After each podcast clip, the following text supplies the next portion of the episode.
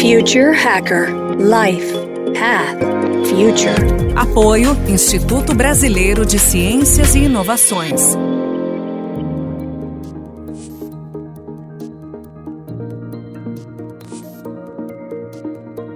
Olá pessoal, bem-vindo ao Future Hacker. Meu nome é André Chaves e temos aqui uma convidada super especial, que é a Lala Deizelin. Ela é futurista, pioneira em economia criativa e colaborativa e criadora da Fluxonomia 4D, que combina esses conteúdos. Ela também foi, é destaque em das quatro top futuristas da América Latina, indicada como uma das 100 mulheres do mundo que estão co-criando um futuro colaborativo. Trabalhou em quatro continentes, em um raro percurso assessorando corporações, governos, instituições de fomento, ONU, redes colaborativas e empreendedores. Lala, bem-vindo ao Future Hacker. Prazer estar aqui, André. Parabéns pelo trabalho. É muito, muito legal esse podcast e a seleção de pessoas e acompanhar aí o teu raciocínio à medida que você vai pensando os temas e os assuntos. Muito legal mesmo. Lá, lá, vamos lá, vamos começando aqui falando um pouco da tua trajetória, né? Que você, na verdade, começou nas artes cênicas, né? E, e partiu para o futurismo. O profundo conhecimento das personalidades do ser humano, né? Que é algo que você trabalha muito nas artes cênicas, etc. Ela pode dar insights para o estudo de futuro de comportamento humano? Começo respondendo a tua pergunta, que sim, a questão das personalidades, ou seja, de toda a visão do cultural e do social faz muita diferença para estudos de futuro. E na verdade eu sou uma futurista um pouco diferente. Existem muitos futuristas que são ligados à tecnologia ou à economia, e eu sou uma futurista sociocultural, digamos, de novos desenhos sociais, de relações, de estruturas organizacionais. Isso tem origem na minha história. Segundo consta, desde tipo três anos eu queria mudar o mundo e eu sempre pensei como, e este como sempre teve muito associado à cultura, porque se a gente for pensar, as nossas lentes, a maneira que a gente tem de perceber o mundo, a nossa a cultura, né, é uma matriz, realmente, é a matriz da sociedade. Então, para mudar a sociedade, para transformar algo, você precisa de uma mudança cultural. Então foi isso que eu percebi e é isso que orientou toda a minha trajetória, que é extremamente diversa. Talvez meu maior patrimônio seja essa experiência extraordinariamente diversa, muito privilegiada, trabalhando em todas as áreas, em quatro continentes, etc., e sempre com lideranças. E aí o resultado foi essa percepção que você que é uma pessoa de inovação deve perceber isso muito claramente, que o problema de uma inovação não é sua criação, mas sua adoção. Ou seja, sempre a questão está na mudança de mentalidade que permite que se enxergue essa, essa inovação e que se deseje essa inovação. Então, tem um caminho aí a, ao longo da trajetória, isso foi ficando muito claro, porque eu trabalhei com mudança em muitos âmbitos, primeiro no âmbito cultural, depois no âmbito corporativo, terceiro setor, governos, até chegar na ONU, até chegar em escala nacional, e a questão sempre era essa, como você transforma a lente, né, a maneira de enxergar e perceber o mundo, que é o que no fundo orienta as nossas escolhas. E, e, é a partir de tudo isso, é a partir daí que as coisas se organizam, de que tipo de escolha a gente faz. Perfeito. Olá, me diz o seguinte, você idealizou né, o Fluxonomia 4D, né, que é uma ferramenta para simplificar processos e orientar escolhas. Né, assim, quais são essas etapas e como é que ela é aplicável? Eu começo também pelo fim, como ela é aplicável. São ferramentas para indivíduos e para organizações. Então, para indivíduos, é desde o ponto de vista pessoal ou profissional, de redesenho de, de carreira, ou no caso de um gestor, é, de você justamente ampliar essas lentes, porque o que faz um futurista mais do que qualquer coisa é ter como se fossem lentes ampliadas. Peter Drucker dizia: Eu apenas vejo o que está aí, mas ainda não foi percebido. Então a gente tem um treinamento de enxergar o que já está ali, mas o, o senso comum não enxerga. Então, essas ferramentas servem, primeiro, para que indivíduos percebam isso, consigam perceber melhor o presente, enxergar o futuro, são as duas primeiras etapas. Depois que eles também percebam e enxerguem recursos além do monetário, a gente trabalha com quatro dimensões, que são as quatro dimensões da sociedade, cultural, ambiental, social e financeiro. E cada uma delas também tem recurso, porque eu trabalhei sempre em contextos uh, de transformação, muitas vezes em contextos de pobreza, nos 10 anos que eu trabalhei com cooperação internacional.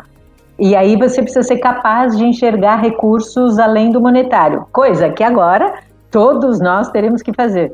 E aí, depois que você faz essas etapas, primeiro perceber o presente, depois ter uma visão compartilhada de futuro, depois lidar com as quatro dimensões, os recursos associados a essas dimensões e as novas dinâmicas econômicas também, é criativa, compartilhada, colaborativa e multimoedas. Aí, finalmente, chega no objetivo da fluxonomia, que é que a gente consiga se juntar, porque o grande desafio desse século 21 é que a gente só vai dar conta dos recados no pessoal ou no profissional fazendo junto, aquela ideia do século XX, sabe, do empreendedor individual e tal, isso você deve sentir também o tempo inteiro no teu cotidiano, ela não, não se aplica ao século XXI. Só que a gente acha que colaborar é simples, é uma, ah, a gente se junta aí, a gente tem uma causa comum, se junta e vai dar tudo certo. Mas não. Então isso está relacionado com a tua primeira pergunta porque colaborar é uma tecnologia sociocultural, é uma tecnologia complexa, né?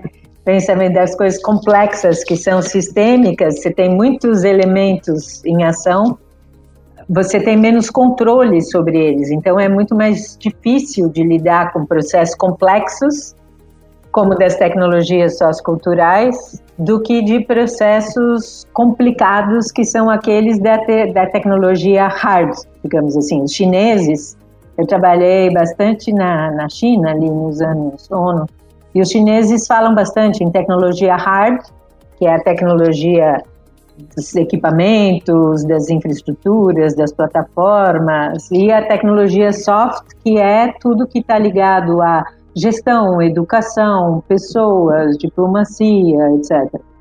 E a gente avançou muito no mundo, no hard, mas não avançou tanto quanto necessário no soft. Assim.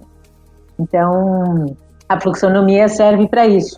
Ela te dá ferramentas para compreender o que ela é como uma lente e uma bússola e um mapa para poder navegar no século 21. E a outra ponta é trabalhando com organizações que desejam implementar soluções de futuro.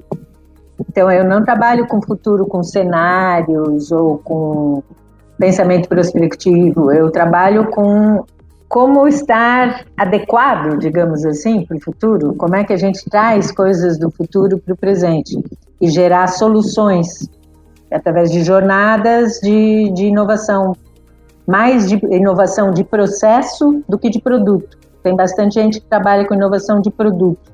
A gente trabalha com inovação de processo.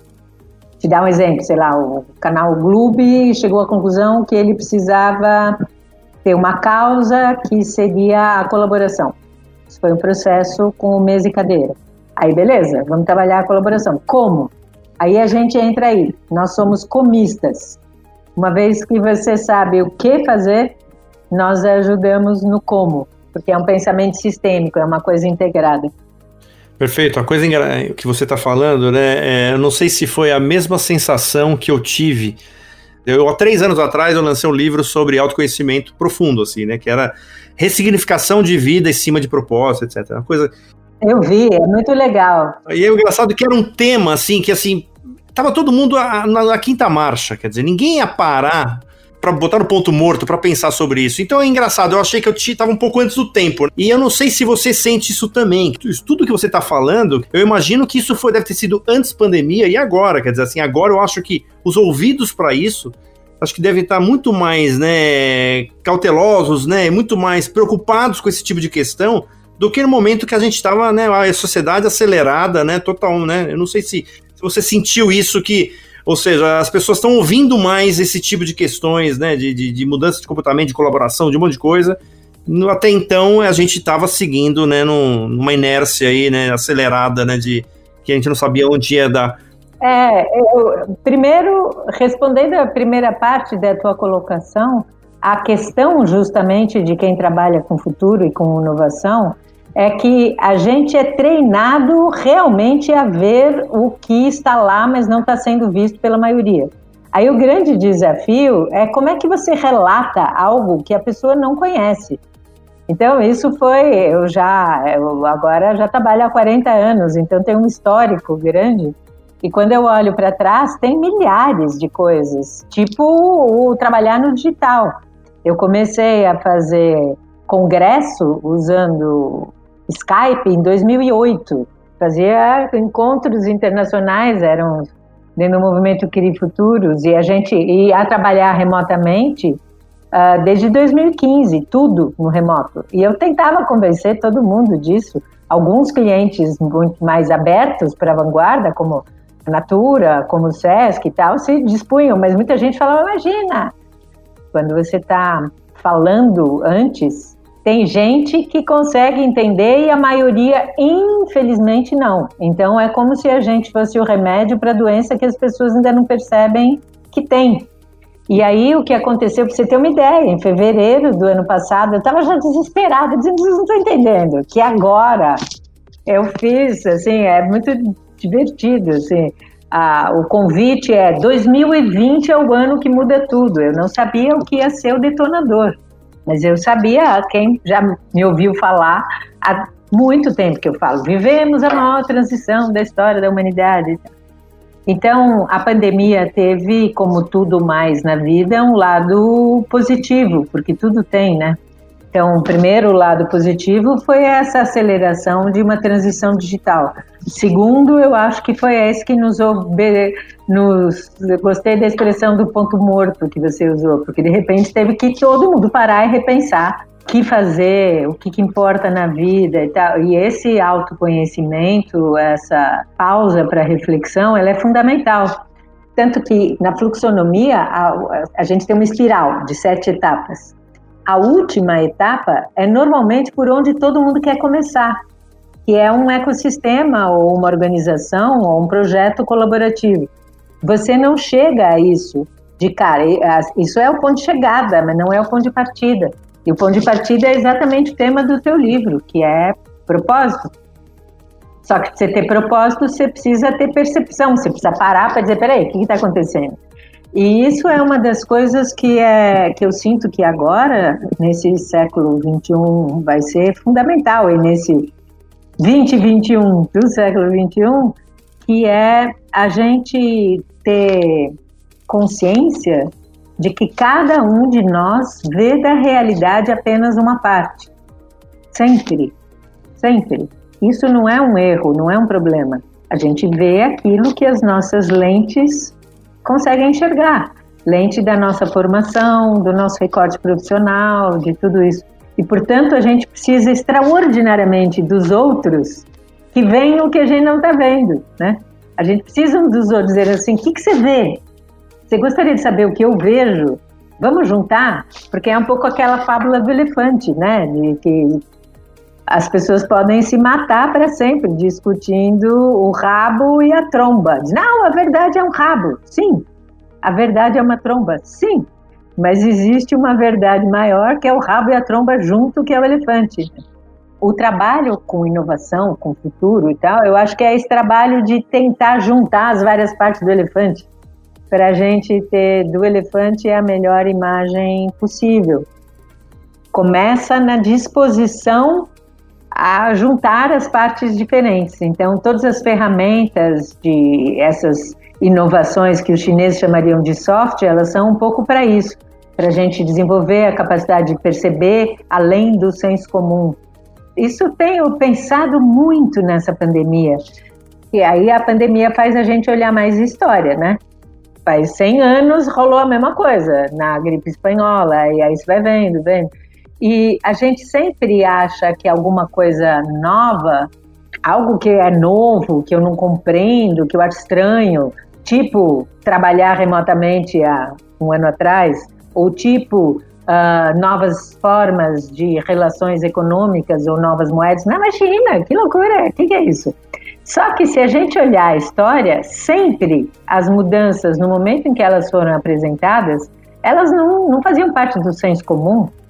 Quem pesquisava eletricidade era morto como bruxo, e era eletricidade. Ou uh, o fato de que a Terra não é plana, ou de que o, o Sol não é o centro, todas essas coisas, no momento, tinha o mundo inteiro dizendo uma coisa e alguns dizendo não, não é por aí. Então, neste momento, mais do que nunca, a gente precisaria de uma grande abertura para dizer o que, que de diferente eu não estou enxergando. Que ponto de vista que não, não procede mais que eu ainda estou adotando. E aí que é muito legal estar tá falando contigo, que como pessoa que trabalha inovação está fazendo isso o tempo inteiro e juntando ao redor de si quem está fazendo a mesma coisa. A, a, lente da sociedade é através da competição, né? É a competição na escola, de você ser o melhor aluno, de você estar. Tá, você, dentro de uma competição, conseguir o melhor emprego, de você. Quer dizer, é, a competição sempre isso faz parte né, da, da, da nossa existência. Você acredita que a colaboração pode ocupar no futuro esse papel da competição que é hoje? Eu diria para você que nós temos mais ou menos dois anos para mudar de ponto de vista, dois a três anos. Ou sucumbir como espécie, e é dramático assim mesmo. então não é assim, se a competição pode, assim, não tem maneira que não seja. E te conto por quê. Eu, na origem, venho da biologia, porque dentro dessa coisa de querer mudar tudo, né, querer mudar, assim, querer promover mudança para melhor, eu falei, bom, melhor estudar biologia para saber como somos e história para saber o que fizemos. E na biologia é muito interessante, porque é muito evidente que a vida é colaborativa. E por falar em construção cultural, que foi o começo da nossa conversa, a ideia da competição é uma construção cultural do século XIX para justificar um expansionismo, colonialismo, etc. Então, o Darwin não diz que vence o mais forte. Não foi isso que ele falou, foi isso que disseram que ele falou. E quando a gente olha, até quando a gente olha a mínima, assim, numa célula, que é a primeira parte da vida, a, a nossa célula é muito interessante, porque ela, alguns bilhões de anos atrás, era feita por micro-organismos mais simples, individuais, que num momento em que o ambiente externo ficou muito adverso, se juntaram para ter maior resiliência, mais aptidão, etc. Então, até hoje, por exemplo, a mitocôndria, que faz a respiração dentro da célula, ela tem um DNA diferente do resto, porque ela é um organismo, são vários. Uh, então, a natureza ela é completamente colaborativa. O que existe dentro da natureza existe superação, mas superação uh, é diferente de competição. Só que depende de como você conta história. Eu sou super fã do Yuval Harari, porque ele ali, com os milhares de páginas com as quais ele base, embasa né, o que ele fala, ele mostra pra gente isso, que é tudo, que história a gente conta, qual a narrativa. A vida anda em que sentido? A vida anda num sentido de maior complexidade. Você tem partículas subatômicas que se organizam em átomos, moléculas, uh, moléculas em tecidos, órgãos, sistemas, organismos. Os organismos se organizam, se organizar em sociedades, cidades. Então, a evolução, ela sempre vai no sentido de formas de vida colaborando em uma organização mais complexa e a gente vai, a gente está, a pressão evolutiva que a gente está vivendo e que o corona foi um grande professor até nisso, é nesse sentido. No momento, por exemplo, se você me perguntar que conselho você tem para qualquer indivíduo, profissional ou empresa, e qual é a única certeza que dá para ter neste momento de incertezas? A única certeza que dá para ter e ó que um futurista falar em certeza é muita ousadia, é de que a gente vai precisar colaborar, a gente vai precisar se organizar de forma não individual para dar conta do recado da vida pessoal, profissional e a própria sobrevivência das instituições. A boa notícia é que é muito mais legal colaborando. O ponto é, é, o que você falou, né? É a cabeça de algumas pessoas que ainda não enxergam, né? Isso como uma forma, né? Esse acho que é o grande desafio, né? Aí que entramos nós. É esse que é o desafio. Que tipo de experiência, que tipo de ferramenta. Aí que a gente precisa de ferramentas. Aí, por exemplo, a gente precisa de métricas do que, que tem valor, do que, que importa, do que, que é resultado e tal, para que essas coisas fiquem, fiquem evidentes. Mas uh, essa questão da colaboração não é nenhuma meiguice, não, sabe? Não é uma conversa fofa, ah, precisamos ser mais amorosos. Não, é uma questão de pressão evolutiva. Não vai dar conta da complexidade, da velocidade da aceleração exponencial, das aumento de variáveis, da crise financeira que nós vamos viver mais intensamente, da mudança política que nós vamos passar nas próximas décadas, tudo isso não vai dar da mudança climática, seja o que for, do desequilíbrio da, da questão de saúde mental, todas essas coisas só poderão, da fome eventual agora como consequência, tudo isso só vai poder ser solucionado se a gente também colaborar. Se a gente tiver se organizar, ou seja, Colaborar é ter estruturas onde, sei lá, você vai pegar o teu concorrente e pegando um exemplo simples que já inclusive é praticado muitas vezes, a questão da logística, você vai dividir a tua logística com o teu concorrente, porque ele tem a mesma necessidade que você. Vocês vão competir em outras coisas, vocês vão competir em marcas, vocês vão competir em propósito, em estratégia e tal, mas vão colaborar em infraestrutura. Por isso que a palavra é coopetição, que é você ter competitividade através da colaboração. Então, a competitividade, assim, a disputa sempre vai ter.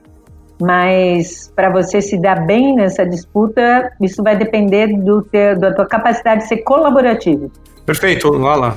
Vamos fazer o seguinte, a gente vai finalizar esse primeiro bloco, a gente vai agora para o segundo e vamos entrar um pouco nesse exercício de, das fronteiras geopolíticas, né, de, de, de temas do clima. Eu acho que assim, o que, que a, o que está vindo por aí, eu acho que vale a gente explorar. Pessoal, vamos logo para o segundo bloco. Até mais. Future Hacker Life Path Future. Apoio Instituto Brasileiro de Ciências e Inovações.